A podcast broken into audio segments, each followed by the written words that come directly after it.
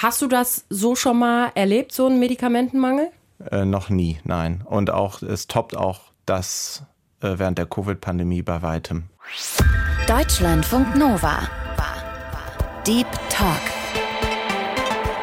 Mit Rahel Klein.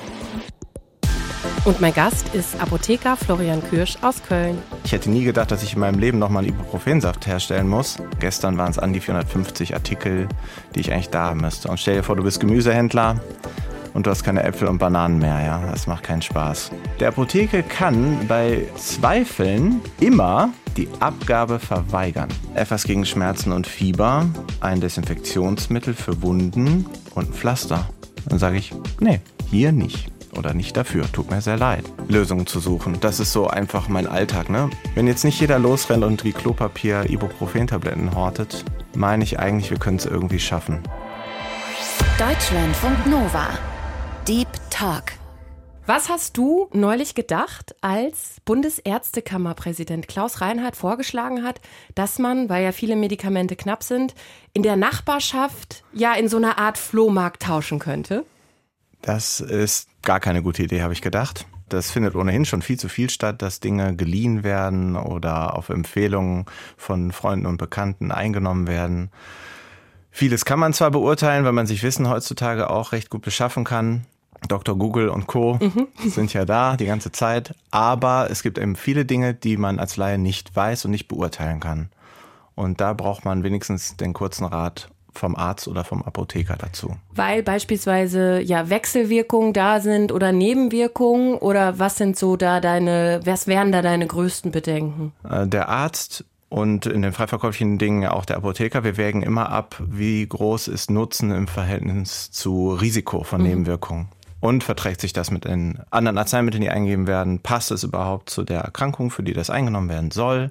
Und da kommen auch die verrücktesten Dinge in der Apotheke vor. Das, das, was wir jetzt mitkriegen, das ist ja nur ein ganz kleiner Teil, ähm, dass für die Bauchschmerzen dann Aspirin eingenommen wird. Und das ist eben genau das Falsche. Ne? Da braucht man einmal einen professionellen Rat dazu.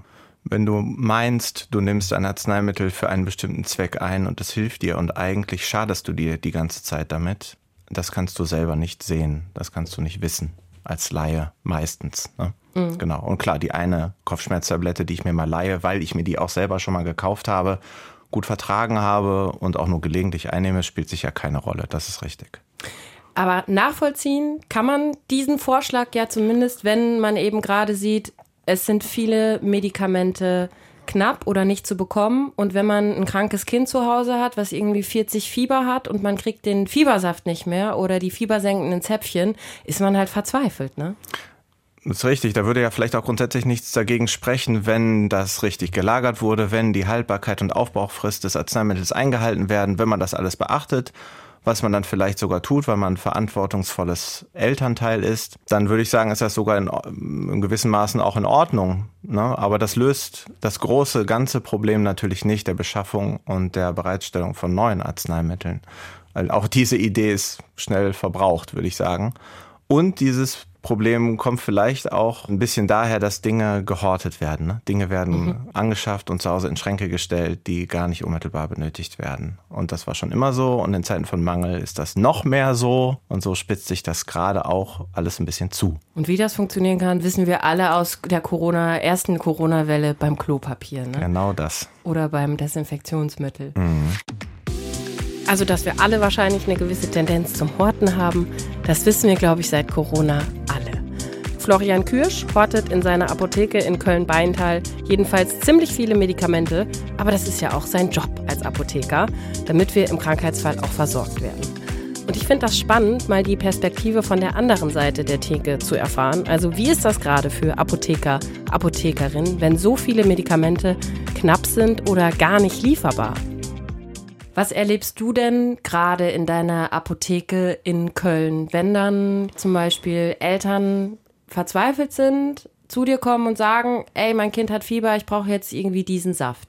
Wir versuchen immer jedem zu helfen. Das ist schon mal das alleroberste Gesetz, sage ich mal, in meinem, meiner Apotheke. Und ich denke auch, dass viele Apotheken das so sehen. Wir arbeiten in Apotheken, weil wir helfen wollen, ganz grundsätzlich. So, und wenn jetzt, wenn wir wissen, ein einjähriges Kind hat zu Hause 39,5 Fieber, dann finden wir immer irgendeine Lösung. Im Moment gibt es die Möglichkeit, Ibuprofensäfte selbst herzustellen, mhm. was auch wieder äh, eine gute also ein gutes Merkmal der niedergelassenen Apotheke ist. Wir müssen das sehr selten machen. Ich hätte nie gedacht, dass ich in meinem Leben nochmal einen Ibuprofensaft herstellen muss. Wann hast du es zuletzt gemacht? Im Studium? Im Studium vor 15 Jahren. Aber wir lernen das ja alles und die technischen Mittel müssen wir immer vorhalten. Auch wenn wir, wenn wir eine Apotheke eröffnen in Deutschland, eigentlich denken, das werde ich niemals benutzen, dieses, diesen Gegenstand, um da dieses oder jenes zu produzieren. Aber für solche Fälle sind wir dann bereit. Das größere Problem ist eigentlich die Beschaffung, sagen wir mal zum Beispiel von Ibuprofen-Reinsubstanz. Da gibt es im Moment noch immer kleine Mengen, ähm, sodass man Säfte für Kleinkinder herstellen kann. Und wenn ich jetzt höre, das Kind ist schon 14, mag aber keine Tabletten schlucken, dann muss ich den Eltern klar machen, dass sie mit dem Kauf eines Saftes einem einjährigen Kind den Saft wegnehmen das keine Wahl hat zwischen Tablette und Saft. Und dann kommt auch schnell die Einsicht, dass man, sag mal, den Teenager auch mal überreden kann und muss, dass jetzt auch mal eine Tablette geschluckt wird. Also da ist schon im Moment auch viel Diplomatie gefragt und ja. ähm, Erklärung wahrscheinlich, oder? Also ja. du musst wahrscheinlich viel mehr auch kommunizieren gerade im Moment, oder? Sehr viel kommunizieren, unglaublich viel kommunizieren, ja. Ähm, wenn ich jetzt ähm, im Backoffice in der Apotheke sitze, also im Hintergrund, nicht direkt im Verkaufsraum und nicht den Verkaufsgesprächen, ohne dass ich jetzt sehe, was tatsächlich passiert, zuhöre, ist fast in jedem Verkaufsgespräch fällt der Satz, das habe ich nicht da und das kann ich im Moment auch nicht beschaffen. Das ist Drama. Ne? Das kennen wir nicht. Da sind wir einfach so verwöhnt, dass wir immer alles verfügbar haben. Apotheken können in der Regel beim Großhandel innerhalb von zwei Stunden eigentlich jeden Artikel von rund 100.000 Artikeln beschaffen. Und das macht es im Moment etwas kompliziert. Wenn dieser Satz fällt, das haben wir nicht da und das können wir auch gerade nicht liefern. Wie reagieren dann die Kundinnen und Kunden bei euch? Also ähm, ich sag mal, von der Kundenkommunikation her ist das erstmal schlecht, das zu sagen natürlich. Man könnte das vielleicht auch ein bisschen netter sagen. Andererseits sind das direkt die Fakten. Ja. Dann kommt natürlich die Frage, was machen wir denn jetzt? Mhm. ja, und tatsächlich wir, und das ist auch in Ordnung, weil wir wollen ja auch eine Lösung finden und natürlich nicht nur zuletzt, weil wir Geld dran verdienen, wenn wir was über den Ladentisch reichen, sondern auch sehen, der Patient hat Bluthochdruck und wenn er seinen Beta-Blocker übermorgen nicht zu Hause hat, dann kann es sein, dass sein Blutdruck entgleist, dass er einen Herzinfarkt bekommt und tot ist. Ne? Also jetzt im allerschlechtesten Fall, das ist immer noch unwahrscheinlich, aber ja möglich. Darum nimmt er, nimmt er ja den Beta-Blocker auch ein. Und dann muss man vielleicht einen anderen Beta-Blocker wählen oder eine andere Dosierung und davon mehr Tabletten einnehmen. Das ist aber auch wieder ein Problem, weil dann nimmt er ja ganz vielen anderen Menschen, die vielleicht eine niedrigere Dosierung brauchen, wieder ganz viele Tabletten weg. Das passiert jetzt im Moment auch schon.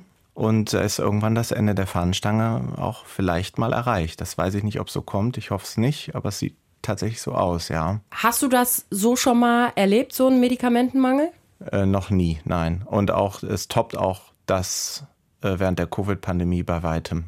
Da hatten wir auch noch ein paar andere Probleme. Da gab es auch noch ein, zwei Wirkstoffe, die wegen Verunreinigungen vom Markt verschwunden waren, zeitweilig, und mussten alle umgestellt werden, alle Patienten. Aber das jetzt, also ich, wir gucken uns das jeden Tag an, welche Arzneimittel wir eigentlich da haben müssten. Und da gibt es so eine Art Bestelltopf für Dinge, die wir nicht bestellen können. Also ist natürlich alles im Computer, mhm. virtuell und so. Aber mh, hm, da sehe ich, da sind dann gestern waren es an die 450 Artikel, die ich eigentlich da haben müsste. Und stell dir vor, du bist Gemüsehändler und du hast keine Äpfel und Bananen mehr, ja. Das macht keinen Spaß. Nee. Das ist nicht schön. Mhm. Und gut, Äpfel und Bananen sind jetzt nicht lebenswichtig, aber ich esse jeden Tag. Ja, genau. Es ist auch lebenswichtig zu essen. Aber ja, ich kann die Folgen natürlich als Apotheker auch gar nicht abschätzen und letztendlich haben wir immer noch Lösungen gefunden. Es spitzt sich eben halt nur immer weiter zu, muss man so sehen. Ne? Und was ist gerade vor allem knapp? Ich meine, wenn du sagst, 450 Sachen sind nicht lieferbar, das ist jetzt sehr, sehr viel. Aber was ist so das, was man gerade wirklich, was oft gebraucht wird, aber was man gerade einfach nicht viel kriegt? Jetzt mal von Fiebersäften für Kinder abgesehen. Das haben wir, glaube ich, alle ja sehr stark mitbekommen seit Wochen. Wenn du das mal so siehst, dass, sagen wir mal, 300 bis 400 Wirkstoffe in der Apotheke relativ gängig sind, dann würde ich sagen, sind vielleicht drei, vier, fünf Wirkstoffe, die aber auch relativ wichtig sind, im Moment nicht verfügbar. So zum Beispiel eben ein Beta-Blocker, Ibuprofen, Säfte, Paracetamol, Säfte.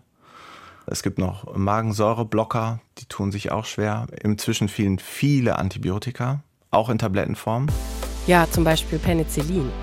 Und dass so viele Medikamente gerade fehlen, das hat verschiedene Ursachen, die alle gerade irgendwie auch zusammenkommen.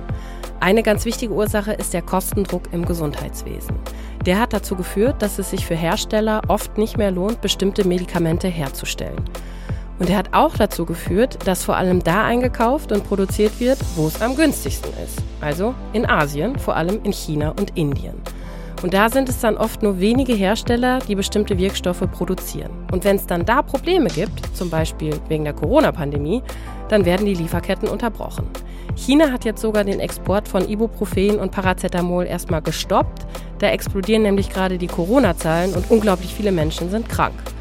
Und auch bei uns kommt einfach gerade eine sehr, sehr hohe Nachfrage dazu, weil gerade viele Menschen Grippe, Corona oder andere Atemwegserkrankungen haben und Medikamente nachfragen. Florian, wir haben im Deep Talk immer eine kleine Spontanitätsübung. Ja. Ich habe ein paar Sätze vorbereitet, okay. die du vervollständigen könntest. Ja. Bist du bereit? Ja. Siehst nicht bereit aus, aber egal. nee, ich versuche mich mal zu konzentrieren. Absolute HorrorkundInnen in der Apotheke sind die, die. Das sind die, die eigentlich gar kein ähm, Arzneimittelproblem oder eine Arzneimittelfrage haben, sondern die alle gratis Werbemittel mitnehmen möchten und 15 äh, Warenproben von kosmetischen Produkten mitnehmen möchten.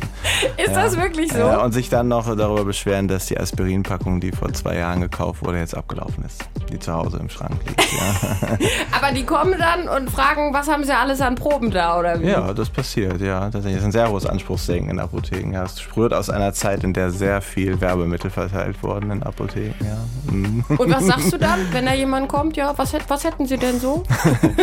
Also wir begegnen natürlich freundlich und höflich und natürlich bekommt jeder eine Warnprobe von einem kosmetischen Produkt, aber natürlich nicht säckeweise oder sowas. Mhm. Ja, also natürlich, wenn jemand ein Hautproblem hat, wird ihm geholfen, ne? wenn das einigermaßen plausibel klingt. Das beliebteste Produkt in der Apotheke ist? Das beliebteste Produkt. Willst du jetzt wirklich ein fertiges Produkt wissen, ja? Ganz egal. Was, was ist das? Zwei Dinge würde ich nennen. Ich würde ein Produkt nennen und zwar, das ist einmal auf jeden Fall eine Ibuprofen-Tablette. Mhm. Danach kommen noch die Paracetamol-Tabletten. Mhm. Und das andere ist aber äh, die Aufmerksamkeit der Mitarbeiter und die Beratung. Tatsächlich, mhm. ja. Es gibt ja Menschen, die kommen einfach rein und sagen, ich will das, danke, tschüss. Und dann hat man nicht mal mehr Zeit, eine Frage zu stellen, ob mhm. das dann eigentlich das Richtige für denjenigen ist. Aber es gibt auch und das sind die meisten, die, die interessiert sind an den Dingen, die sie kaufen und konsumieren oder die der Arzt verschrieben hat. Und die wollen Aufklärung und ein offenes Ohr. Und das ist auch das, was Spaß macht. Das ist das, das wäre meine nächste Frage. Das Schönste am Apothekerdasein ist? Das ist, wenn man jemandem helfen kann. Mhm. Ja, und das muss gar nicht immer mit einem Verkauf zusammenhängen. Das ist auch ganz interessant. Man hat ja irgendwann Stammkunden und das war auch oder ist ein Grund, warum wir das ja eigentlich machen, so als Dienstleister, ne, wie wir ja da sind in der Apotheke, dass wir Menschen helfen und die kommen teilweise mit Problemen, die müssen gar nicht sogar unbedingt immer mit Arzneimitteln zu tun haben. Aber wenn man denen dann helfen kann, denen einen guten Rat gibt, das macht eigentlich genau das aus. Ja, das mhm. macht Spaß. Mhm. Wenn ich Menschen sage, sie sollen Nasenspray nicht länger als eine Woche nehmen mhm. und die dann nur ja, ja sagen, dann denke ich. Dann denke ich, er nutzt dieses Nasenspray länger als eine Woche und macht das auch schon seit vielen Jahren so. Das ist leider so, ja. Ja, ich fürchte, da gibt es auch keine Lösung dafür. Man könnte die Packungen mal kleiner machen, aber dann würden die nur häufiger kommen oder mehrere Packungen kaufen. Ich weiß es nicht. Aber du kannst dann da ja auch nichts machen, ne? Du weißt, oh, es wird wahrscheinlich nicht oder kannst du doch was machen? Ich kann tatsächlich was machen. Äh, das ist eine Sache, die wird äh, immer wieder vergessen und die steht sogar, jetzt muss ich überlegen, äh, im Apothekengesetz oder ich glaube im Apothekengesetz. Der Apotheke kann bei Zweifeln immer die Abgabe verweigern. Ah, wirklich? Du kannst kommen und sagen, ich will eine Ibuprofen-Tablette. Ich frage, wofür? Und du sagst, ich habe Bauchschmerzen. Und sage, ne. Passt nicht. Für Bauchschmerzen ist das nicht das Richtige. Dann sagst du, ich will aber trotzdem. Dann sage ich, nee, hier nicht. Oder nicht dafür. Tut mir sehr leid, ne? Und musst du das oft, machst du das oft? Oder das, das kommt sehr selten vor eigentlich. Ja. Du versuchst dann schon aufzuklären. Die Patienten haben natürlich dann immer eine tolle Erklärung, für wen was oder dass sie sich vertan haben oder wie. Wenn sie das alles plausibel erklären, ist das ja auch in Ordnung. Wir sollen die Menschen ja versorgen. Wir sollen ja nicht nicht versorgen. Ne? Aber aufklären müssen wir schon. Der nimmt das dann vielleicht mit und denkt zu Hause nochmal drüber nach. Ja, der Apotheker sagt das ja nicht, weil er mich nicht leiden kann, sondern mhm. weil er meinen Magen vielleicht retten will. Mhm. Und dann nehme ich vielleicht mal was anderes oder frage doch nochmal nach. Und dann muss ich nicht mein Gesicht verlieren, weil ich in dem Moment gesagt habe, ja, ja oder so. Mhm. Ne? Ja. Einen Satz habe ich noch. Mhm. Drei Dinge, die in jede gute Hausapotheke gehören. Ja, so wichtig wie nie zuvor in diesen Zeiten des Mangels. Etwas gegen Schmerzen und Fieber, mhm. ein Desinfektionsmittel für Wunden und ein Pflaster. Boah, ja, wenn man keine Pflaster mehr hat, ne? Das kann richtig übel das sein. Das ist der Punkt. Man vergisst das immer mit den blöden Pflastern. Wenn ja. man Kinder hat, ist das nicht so schwer, weil die mhm. verletzen sich quasi ununterbrochen. Da hat man immer überall Pflaster. Aber ansonsten, dann mhm. verletzt man sich als Erwachsener vielleicht einmal im Jahr und dann, wo waren nochmal die Pflaster? Ganz genau so ist es. Die kleben gar nicht mehr ja. oder so. Absolut. Warum bist du denn Apotheker geworden? Der persönliche Grund ist, weil mein Vater Apotheker war ja? und ich das ein bisschen vorgelebt bekommen habe. Andererseits hat er uns nie als Kinder damit irgendwie belangt oder gesagt, hier, du musst oder du sollst oder komm mal mit und schau mal und so. Das hat er nicht mit einem einzigen Wort gemacht. Er hat das einfach gelebt und wir haben das aus der Ferne mitbekommen. Also er hat sogar in einer anderen Stadt als unser Wohnort die Apotheke gehabt und das heißt, wir waren auch nicht besonders oft da oder so. Mhm. Und der andere Grund ist, dass ich in der Schule nicht der Allerhellste war, aber Naturwissenschaften haben mir viel Spaß gemacht und das ist ein sehr naturwissenschaftliches Studium. Ne? Mhm. Also du hast Chemie, Physik, Biologie, Biochemie und dann die ganzen pharmakologischen Themen. Das ist ganz hochinteressant. Ganz Fänden ganz viele richtig Horror, ne? Ich bin, mhm. oh, es, Bio, also, oh. Es war auch wirklich gibt es nur ein Wort für, gibt's, war, es mhm. war krass. Es ja. war wirklich krass. Das Schulwissen ist eigentlich nach ein, zwei Semestern komplett aufgebraucht und dann geht es nur nach vorne. Ne? Mhm. Das ist schon, aber sehr interessant, wie gesagt. Und das treibt einen an. Das ist schön. Und du standest aber wahrscheinlich auch viel dann so im Labor, oder? Müsst ihr doch wahrscheinlich auch lernen, dann Medikamente selber zusammenzumischen, oder? Also ein Großteil des Studiums ist tatsächlich analysieren. Das heißt, du kriegst irgendwelche Brocken vorgeworfen, meistens irgendwelche Pülverchen und dann musst du herausfinden, was das ist. Und auch Pulvermischung und du musst herausfinden, was das ist oder wie viel von welchem Teil. Und die Pulver sind, wie wir alle wissen, Tabletten sind immer weiß, meistens. Und die Pulver sind meistens auch alle weiß. Das heißt, durch draufgucken kommt man nicht weit. Ja. Durch chemische Untersuchungen kommst du dann aber dahin. Ne? Das hat viel Spaß gemacht, ja. Das war toll. Und probiert man dann immer auch so ein bisschen was mal irgendwie so? Also das darf man natürlich nicht machen. Hast du natürlich auch nie gemacht, siehst du Ich habe das nie gemacht, aber ich habe das natürlich mitbekommen, wie das gemacht wurde, ja. Und dann gab es natürlich auch schon mal Ärger vom Assistenten, aber das ich sag mal, ein guter Apotheker hat eigentlich alles probiert, was er verkauft, ja. So fast zumindest. Das Augenzwinkern können die HörerInnen jetzt nicht sehen. Und hast du in deinem Apothekerdasein, gibt es da irgendwie sowas wie eine Lieblingstätigkeit? Es gibt im Moment eine Tätigkeit, die habe ich mir frisch ans Bein gebunden vor zwei Jahren.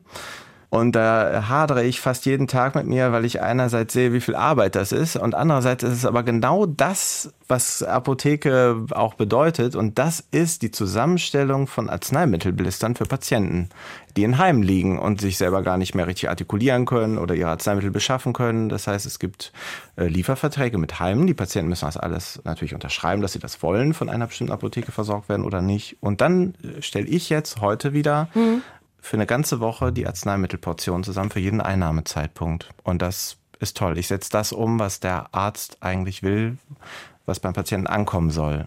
Das hat man, überlässt man auch oder früher immer dem Heim, das so zusammenzustellen. Die haben das, dann hat sich jemand hingesetzt, die ganzen Tabletten in kleinen Tabletts sortiert und so. Das war ganz, ganz, ganz, ganz, ganz schrecklich viel Arbeit. Und das kann man natürlich heutzutage alles automatisieren. Das machen Maschinen, die werfen das in kleine Tütchen, das ist zugeschweißt, das geht innerhalb von Sekunden. Und vor allem macht die Maschine fast überhaupt niemals einen Fehler im Gegensatz zu Menschen, was natürlich normal ist, aber das verringert das Risiko von Therapiefehlern, mhm. von Gabefehlern mhm. im Heim. Und wenn man an nicht mündige Patienten denkt, da kann man immer so richtig Manpower beweisen als Apotheke, wenn man da was tut. Wir haben darüber gesprochen, dass ganz viele Medikamente eben knapp sind und dass ihr aber auch selber wieder anfangt, Sachen zu mischen, zum Beispiel einen Fiebersaft. Ne? Dann hast du jetzt dann in den letzten Wochen, Monaten, hast du das dann auch wieder selber in der Apotheke gemischt? Äh, ich selber nicht, aber natürlich eine Mitarbeiterin oder mehrere Mitarbeiterinnen, ja, und wir mussten das machen. Und dann hatten wir schon die erste Portion Ibuprofen-Pulver bestellt und mhm. wollten direkt nachbestellen und dann war es schon wieder ausverkauft, deutschlandweit bei verschiedenen Anbietern. Und dann haben wir jetzt aber neulich wieder eine Lieferung bekommen, zum Glück, eine etwas größere sogar. Wenn wir jetzt das so verkaufen würden, wie das nachgefragt wird, dann wären wir sehr schnell ganz leer. Und durch dieses ein bisschen Kanalisieren, das ist nur für die ganz Kleinen gedacht, sagen wir mal unter 24 Kilo, die noch keine 200 Milligramm Tablette einnehmen können. Wenn wir das nicht so machen würden, dann wären wir ja ruckzuck leer mhm. ne? und mhm. könnten auch nicht so schnell nachproduzieren oder sogar nachbekommen von dem Pulver. Aber dadurch funktioniert das. Die Patienten sehen das auch ein. Und wenn ihr das jetzt aber auch lange nicht gemacht habt, ne, mhm. dann so selber mischen, kann mhm. man das dann noch? Das Oder habt ihr euch ein YouTube-Video nochmal angeschaut? Nein, ein YouTube-Video. Ja, wobei für manche Sachen gibt es sogar YouTube-Videos. Das ist auch interessant. Mhm. Oder sagen wir mal in äh, anderen Medien gibt es Videos dazu.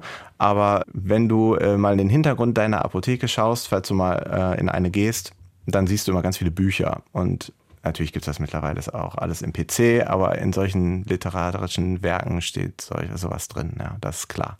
Und das ist so schwer teilweise auch nicht. Und teilweise. hat man dann, wie muss man sich das dann vorstellen? Muss man sich das vorstellen wie bei Breaking Bad? Man hat da hm. irgendwie einen Herd und Töpfe und keine Ahnung? Oder wie, wie, wie mischt man dann sowas? Das kann ganz unterschiedlich geartet sein. Also wenn man Zäpfchen gießt, dann ist das teilweise ganz, eine ganz schöne Herausforderung, weil man sich mit irgendwelchen Verdrängungsfaktoren von Pulvern in einer bestimmten Zäpfchenmasse beschäftigen muss. Das, das muss man, da muss man die Literatur bemühen, das kann man nicht aus dem Kopf oder sowas. Mhm. Aber grundsätzlich geht es darum, das Arzneimittel im besten Fall aufzulösen oder zumindest sehr fein zu verteilen, abhängig ob man jetzt eine flüssige oder eine feste Arzneiform hat damit sich das schnell im Körper verteilt und auch vollständig aufgenommen werden kann. Genau. Und wenn man dann so Zäpfchen gießt, dann hat man da so eine Schablone oder eine Form irgendwie so? Guss, äh, gusseiserne Stahlform, ja. Eine gusseiserne Stahlform. Ja, oder ja, Stahl halt. Stahl gebohrt.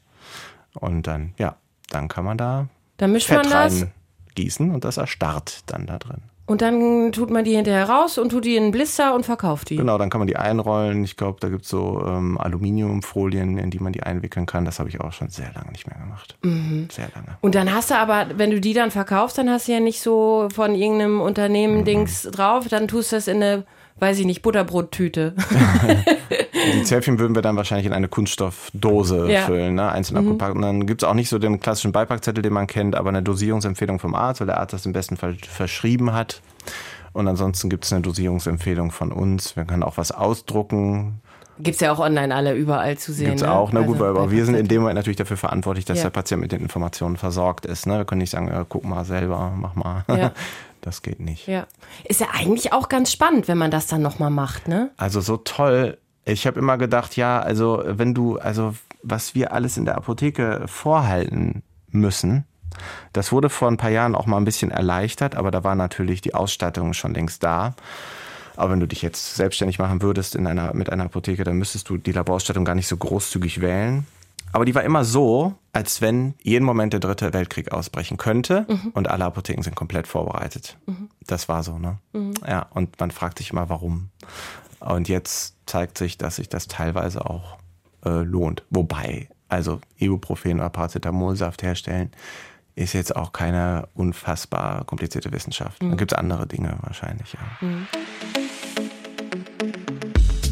Ja, um zumindest schon mal die Lieferengpässe bei Kindermedikamenten ein bisschen in den Griff zu kriegen, sollen die Festbeträge für bestimmte Kindermedikamente ab Februar für drei Monate ausgesetzt werden. Dadurch können Pharmaunternehmen von den Krankenkassen dann höhere Preise verlangen und das soll die Hersteller dann dazu veranlassen, mehr von den knappen Arzneien zu liefern. Also so sieht die Theorie vor. Ob das wirklich was bringt in der Realität, daran gibt es aber Zweifel. Würdest du sagen, jo, das, das wird die Lage entspannen oder wie blickst du in die nächste Zeit? Ich denke, das wird die Lage unmittelbar, sagen wir mal, in den nächsten sechs Monaten nicht entspannen. Das kann ich mir nicht vorstellen, weil es überhaupt keine Säfte in irgendwelchen Lägern gibt oder Grundsubstanzen, aus denen man die produzieren könnte. Ist ja nicht so, als wenn der Hersteller sagt, ja, ich mache das jetzt nicht, weil äh, ich kriege da 50 Cent zu wenig für und so, deswegen verkaufe ich das jetzt nicht, dann lasse ich mein Ibuprofenpulver einfach im Lager rumliegen und so. Das ist natürlich totaler Quatsch und wir kriegen auch kein Ibuprofenpulver irgendwo her und wenn jetzt irgendein Hersteller sagen würde, ich fange jetzt aber an damit, weil der Lauterbach die Festbeträge erhöht hat, dann wird er das in sechs Monaten nicht schaffen, so schnell ein fertiges Produkt in den Markt zu bringen. Das kriegt er nicht. Das schafft er nicht. Selbst wenn das schon zugelassen ist, nur nicht lieferbar, weil die Grundsubstanz fehlt, dann müsste er das selber produzieren. Erstens wäre das sehr teuer, dann ist die Frage, hat er die Anlagen dafür und das Personal dafür? Also unmöglich. Das sehe ich nicht, dass das die Lage entspannt. Und das zeigt, finde ich, auch wieder die Realitätsferne eines Politikers traurigerweise, der sich Gesundheitspolitiker nennt oder Gesundheitsminister nennt, ja. Hättest du irgendeine Idee, was passieren müsste, damit die, die Lage doch wieder entspannter wird und nicht auch noch schlimmer? Nicht im Moment und auch nicht in naher Zukunft. Ich habe einfach die große Hoffnung, dass sich diese nervige Pandemie mal in Luft auflöst. Mhm. Darauf kann man sich natürlich nicht verlassen. Und wenn man jetzt ein Land und deren Kinder vor allem mit Ibuprofensaft versorgen will, muss man natürlich Vorkehrungen treffen und an die Zukunft denken, sagen wir mal an den nächsten Winter. Dann muss man darüber jetzt schon nachdenken, die Zulassung von solchen Produkten zu erleichtern. Als Apotheker darf ich das sagen, Ibuprofen herzustellen ist keine Kunst. Punkt. Das heißt, es ist eigentlich nicht schwierig herzustellen, aber könnte man es jetzt einfach in Deutschland irgendwie herstellen, dass man sagt, jo, wir machen die Produktion einfach nicht, also verlagern die mal mehr nach Deutschland? Oder ist das also wahrscheinlich zu naiv? Ja, ist ne? dann die Frage, ob man so eine Planwirtschaft will, ne? Das sind so viele politische Dinge, die, da muss man sich ganz weit vorausschauend Gedanken drüber machen, wie wollen wir das in Zukunft lenken. Ich finde eigentlich, man sollte äh, die ähm, Zulassung, also zum Beispiel der Hersteller bekommt seine Ibuprofen-Substanz normalerweise aus China. Der möchte die jetzt aber selber machen. Dann muss er dafür, das, dafür muss er eine eigene Änderung in seiner Zulassung haben, weil mhm. er quasi ein anderer Lieferant, einen anderen Lieferanten wählt und so. Und ich stelle mir vor, dass diese Hürde einfach zu hoch ist. Es muss einfacher sein für Hersteller, Dinge anders herzustellen. Trotzdem haben wir das Ressourcenproblem bei den Herstellern mit Anlagen und Personal und wir haben das große Problem, dass auch Grundsubstanzen, zwar die einfachsten Grundsubstanzen, wie ich höre von bekannten Apothekern, äh, die in der Industrie arbeiten, ich kenne die Grundsubstanzen jetzt nicht mehr alle namentlich, aber ich meine mich zu erinnern zu können, zum Beispiel Carbonat und Essigsäure, also Bicarbonat und Essigsäure. Und da, das ist so das Grundsätzlichste aller Dinge um, um irgendwas herstellen zu können und vielleicht auch einzelne Säuren und Alkohole, also die verschiedensten Lösungsmittel zu beschaffen, ist ein Problem. Und dann hapert es da am Ende dann auch. Mit mhm. anderen Worten, selbst wenn du die Hürden dann niedriger wählen würdest, so zeitnah wird sich da vermutlich nichts ändern. Wenn jetzt nicht jeder losrennt und wie Klopapier Ibuprofen-Tabletten hortet, meine ich eigentlich, wir können es irgendwie schaffen. Aber ich habe diesen Blick nicht. Ich weiß nicht, wie viel in irgendwelchen Lägern liegt und so ich ertappe mich dann auch bei dem Gedanken, ne, wenn man hört, okay, je nachdem, wie sich das alles in China jetzt noch, Indien entwickelt und so, dann kaufe ich jetzt mal lieber noch viel Ibuprofen, damit ich das in den nächsten Monaten habe. Das ist halt doof dann wahrscheinlich. Das ist einerseits doof. Ich verdiene ja mit dem Verkauf von Arzneimitteln Geld, aber vielleicht äh, kann man bei einem leichten Kopfschmerz auch mal eine Cola trinken die verengt die Gehirngefäße so schön mit dem Koffein und davon geht auch mancher Kopfschmerz weg oder der Zuckerspiegel steigt durch die Cola und dadurch geht vielleicht der Kopfschmerz äh, auch weg. Und das ist nur eine Idee, aber vielleicht, also in der Sparsamkeit zu leben, das ist unsere verwöhnte Gesellschaft natürlich nicht gewohnt und wir sind nicht gewohnt, dann einen halben Tag mit Kopfschmerzen durch die Gegend zu laufen. Aber vielleicht kann jeder einen ganz kleinen Teil dazu beitragen, so wie wir alle unseren kleinen Teil zur Pandemiebewältigung beigetragen haben und uns öfter die Hände gewaschen haben, eine Maske getragen haben und so weiter und so weiter. Eine Sache zum Schluss, die die Hoffnung gibt. Ich will immer mit Hoffnung gerne auch aus einem, aus einem Deep Talk rausgehen. Mhm. Also ich, ich glaube eigentlich, dass der Wille grundsätzlich bei jedem da ist, diese Situation zu meistern und Lösungen zu suchen. Das ist so einfach mein Alltag, ne? Immer dieses Lösungen suchen und finden und dabei keine persönlichen Anschuldigungen loszuwerden und sowas. Das passiert ja auch so gut wie gar nicht.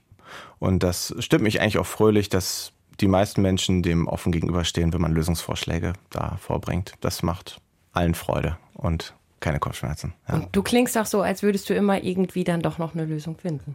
Das ist die eine große Aufgabe, die wir haben, finde ich. Ja, das ist die Dienstleistung in der Apotheke. Das ist so, ne? Lösungen finden.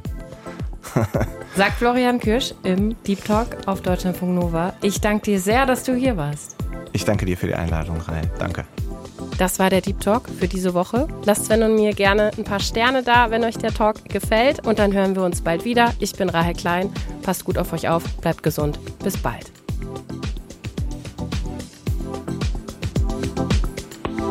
Deutschlandfunk Nova. Deep Talk. Jeden Mittwoch neu. Auf deutschlandfunknova.de und überall, wo es Podcasts gibt.